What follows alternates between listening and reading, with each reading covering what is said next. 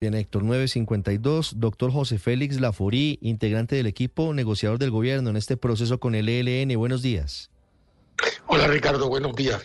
Doctor Laforí, ¿tienen ustedes algún reporte que les confirme que el paro armado terminó? Pues a ver, es lo que oficialmente se ha dicho, ¿no?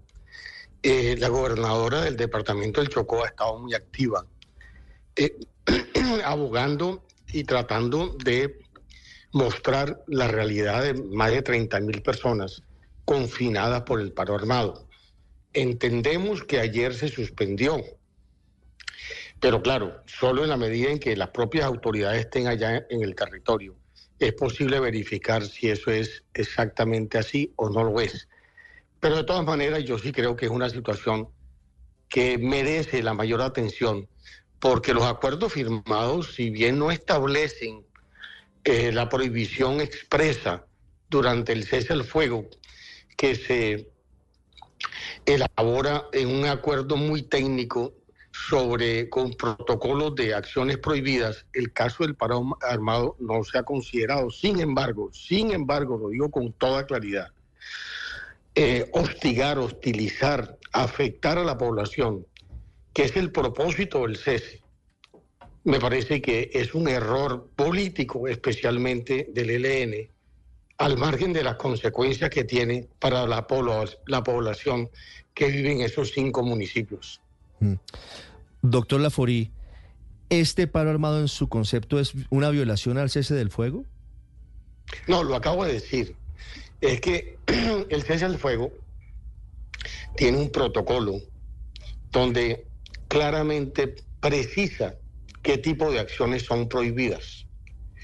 Los ceses al fuego son documentos eh, muy rigurosos desde el punto de vista militar eh, y en consecuencia esa particularidad no había quedado recogida en las acciones prohibidas.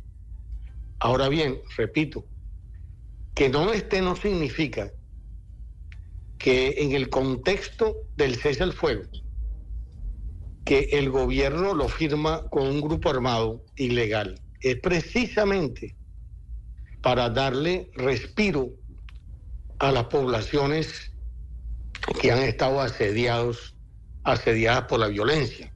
En consecuencia, si bien técnicamente no está incorporado en el protocolo, es evidente que el cese se hace precisamente en favor de la población. Sí, es un contrasentido. Y sobre todo de poblaciones víctimas y vulnerables como esta. Sí, es, un contrasentido.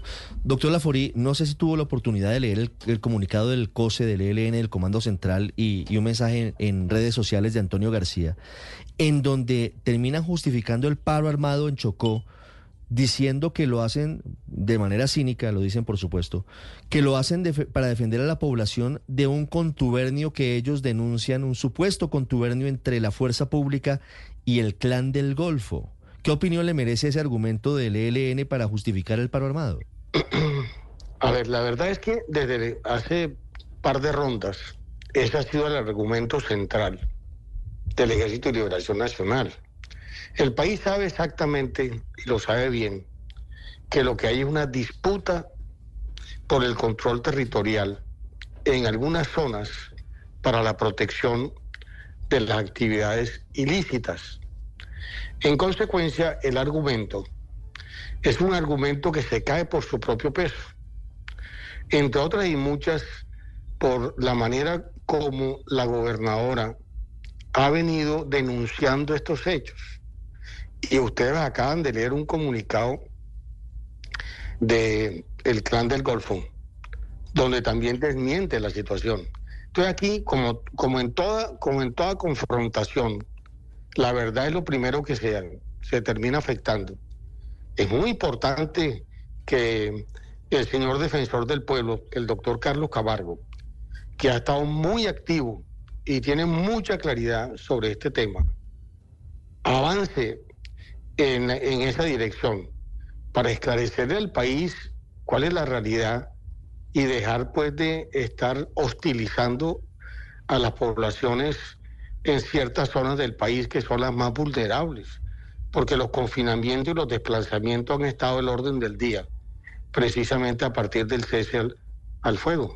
Sí, doctor Lafori, ¿qué tan efectivo es ese mecanismo de monitoreo y verificación que se ha establecido para verificar el cumplimiento del cese al fuego? Entre otras cosas, porque el comandante de las fuerzas militares ha dicho que va a denunciar tanto al ELN como a la disidencia de las FARC por violaciones a la tregua.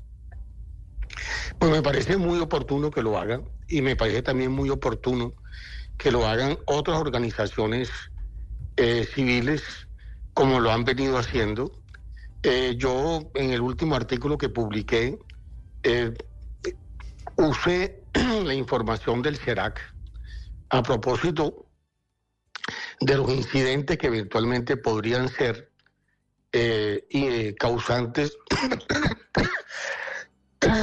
de violación al cese.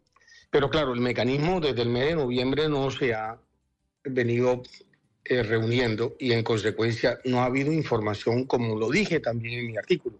Yo lo lamento porque me parece que el mecanismo, es decir, el protocolo del mecanismo es un protocolo muy, muy exacto y muy exigente, pero se requiere que todas las partes eh, eh, confluyan o converjan para poderlo aplicar. Sí, pero, pero eh, déjeme insistirle, doctor Laforí, en, en, el en el tema de la practicidad y la utilidad de, de, ese mecanismo de monitoreo y verificación, porque fíjese que contando las treguas, los cese al fuego que se han firmado con la guerrilla del ELN, se le cuentan, se le cuentan 35 secuestros, 42 homicidios, 12 confinamiento a comunidades, hechos de presencias armadas y no pasa nada. ¿Funciona? ¿Sirve para algo ese mecanismo? Pero usted lo está diciendo y es lo que acabo de repetir. Como no se ha reunido desde el mes de noviembre, pues obviamente no ha estado operante. Yo aspiro también como delegado, pero como ciudadano, que a partir de este cese opere y opere con la convergencia o con la participación activa de las partes que lo integran. No olvide que una de las partes que lo integran también es el ELN. La otra, la Iglesia, la otra Naciones Unidas, que es el vocero autorizado para poder definir eh, o para poder informar lo que finalmente evalúa el mecanismo. En consecuencia, si no se reúne o, si no está activo, pues obviamente no podrá haber una información que la sociedad colombiana está demandando frente a la concesión que hace el Estado de un cese al fuego en este caso concreto con el Ejército de Liberación Nacional.